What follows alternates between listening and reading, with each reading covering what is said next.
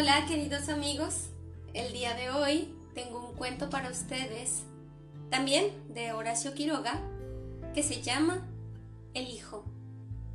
Espero que les guste. Es un poderoso día de verano en Misiones, con todo el sol, el calor y la calma que puede deparar la estación. La naturaleza plenamente abierta, se siente satisfecha de sí. Como el sol, el calor y la calma ambiente, el Padre abre también su corazón a la naturaleza.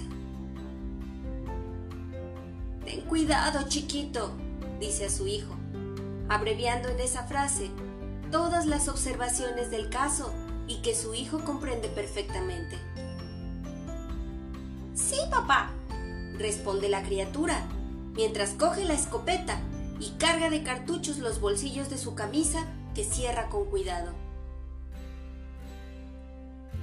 Vuelve a la hora de almorzar, observa aún el padre. Sí, papá, repite el chico. Equilibra la escopeta en la mano, sonríe a su padre, lo besa en la cabeza y parte.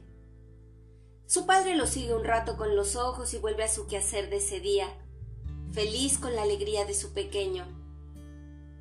Sabe que su hijo es educado desde su más tierna infancia en el hábito y la precaución del peligro. Puede manejar un fusil y cazar no importa qué. Aunque es muy alto para su edad, no tiene sino 13 años. Y parecía tener menos, a juzgar por la pureza de sus ojos azules, frescos aún de sorpresa infantil. No necesita el padre levantar los ojos de su quehacer para seguir con la mente la marcha de su hijo.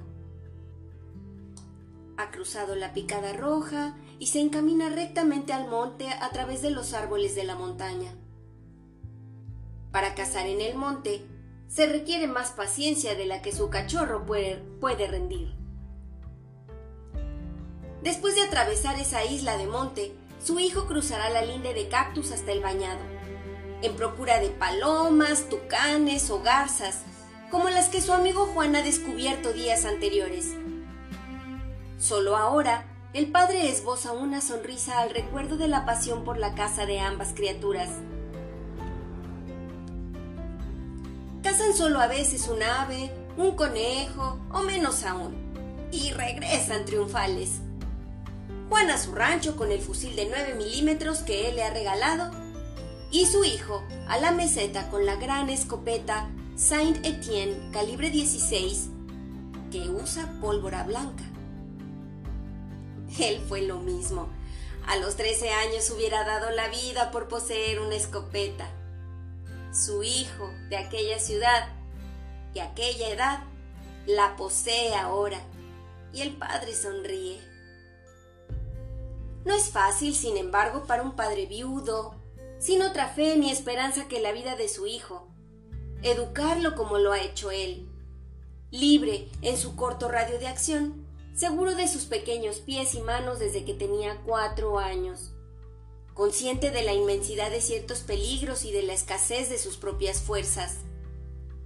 Ese padre ha debido luchar fuertemente contra lo que él considera su egoísmo. Tan fácilmente una criatura calcula mal sienta un pie en el vacío y se pierde un hijo. El peligro subsiste siempre para el hombre en cualquier edad, pero su amenaza se hace menor si desde pequeño se acostumbra a no contar sino con sus propias fuerzas. De este modo, ha educado el padre a su hijo, y para conseguirlo, ha debido resistir no solo a su corazón, sino a sus tormentos morales, porque ese, ese padre de estómago y vista débiles, sufre desde hace un tiempo de alucinaciones. Ha visto, concretados en dolorosísima ilusión, recuerdos de una felicidad que no debía surgir más de la nada en que se recluyó. La imagen de su hijo no ha escapado ese tormento. Lo ha visto una vez rodar envuelto en sangre cuando el chico percutía en la morsa del taller una bala de parabellum siendo así que lo que hacía era limar la hebilla de su cinturón de caza. Horrible caso. Pero hoy, con el ardiente y vital día de verano, cuyo amor a su hijo parece haber heredado, el padre se siente feliz, tranquilo y seguro del porvenir. En ese instante, no muy lejos, suena un estampido.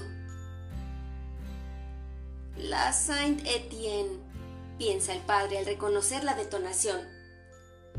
Dos palomas de menos en el monte. Sin prestar más atención al pequeño acontecimiento, el hombre se abstrae de nuevo en su tarea. El sol, ya muy alto, continúa ascendiendo. A donde quiera que se mire, piedras, tierra, árboles. El aire, enrarecido como en un horno, vibra con el calor. Un profundo zumbido que llena el ser entero e impregna el ámbito hasta donde la vista alcanza, concentra a esa hora toda la vida tropical. El padre echa una ojeada a su muñeca. Las doce y levanta los ojos al monte. Su hijo debía estar ya de vuelta. En la mutua confianza que depositan el uno en el otro, el padre de sienes plateadas y la criatura de trece años no se engañan jamás. Cuando su hijo responde, Sí, papá, hará lo que dice. Dijo que volvería antes de las doce, y el padre ha sonreído al verlo partir. Y no ha vuelto. El hombre torna a su quehacer, esforzándose en concentrar la atención en su tarea. Es tan fácil, tan fácil perder la noción de la hora dentro del monte y sentarse un rato en el suelo mientras se descansa inmóvil. El tiempo ha pasado. Son las doce y media.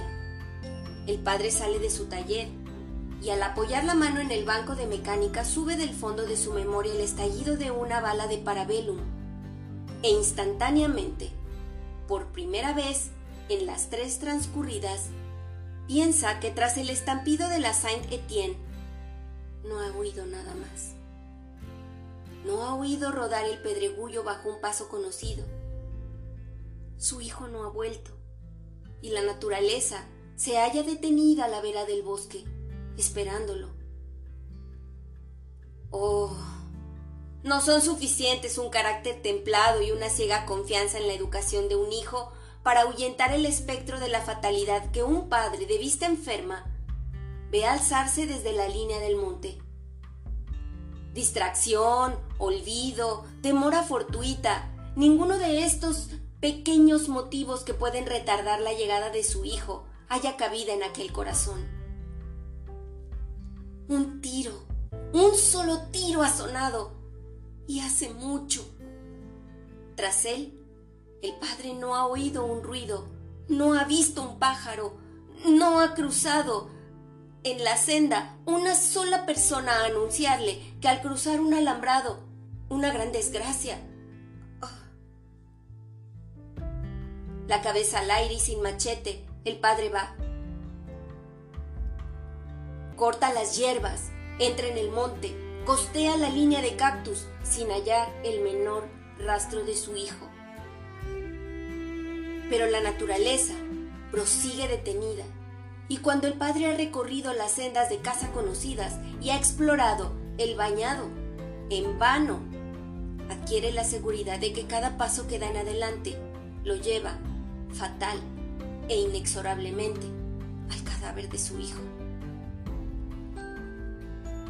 ni un reproche que hacerse. Es lamentable. Solo la realidad fría, terrible y consumada. Ha muerto su hijo al cruzar un... ¿Pero dónde? ¿En qué parte? Hay tantos alambrados allí y es tan... tan sucio el monte. Oh, muy sucio. Por poco que no se tenga cuidado al cruzar los hilos con la escopeta en la mano. El padre sofoca un grito ha visto levantarse en el aire. Oh, no, no es su hijo, no. Y vuelve a otro lado, y a otro, y a otro. nada se ganaría con ver el color de su tez y la angustia de sus ojos.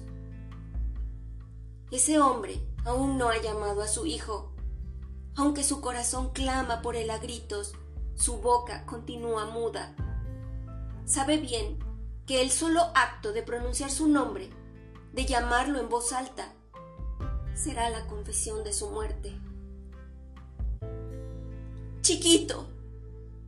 Se le escapa de pronto.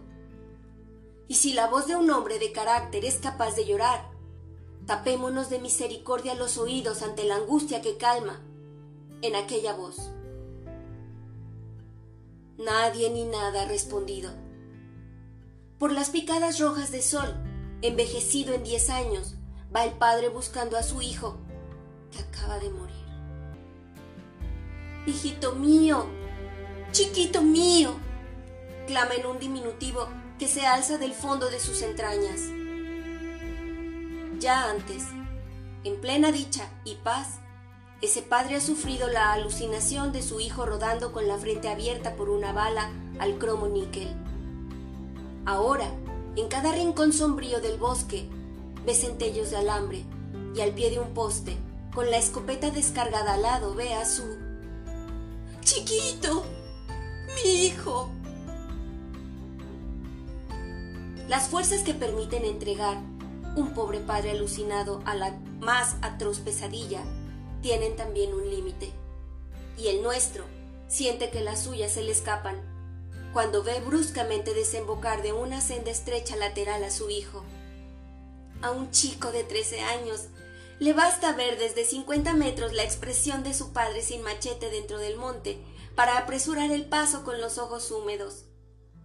Chiquito, murmura el hombre, y exhausto se deja caer sentado en la arena blanca, rodeando con los brazos las piernas de su hijo. La criatura, así ceñida, queda de pie, y como comprende el dolor de su padre, le acaricia despacio la cabeza. Pobre papá. En fin, el tiempo ha pasado.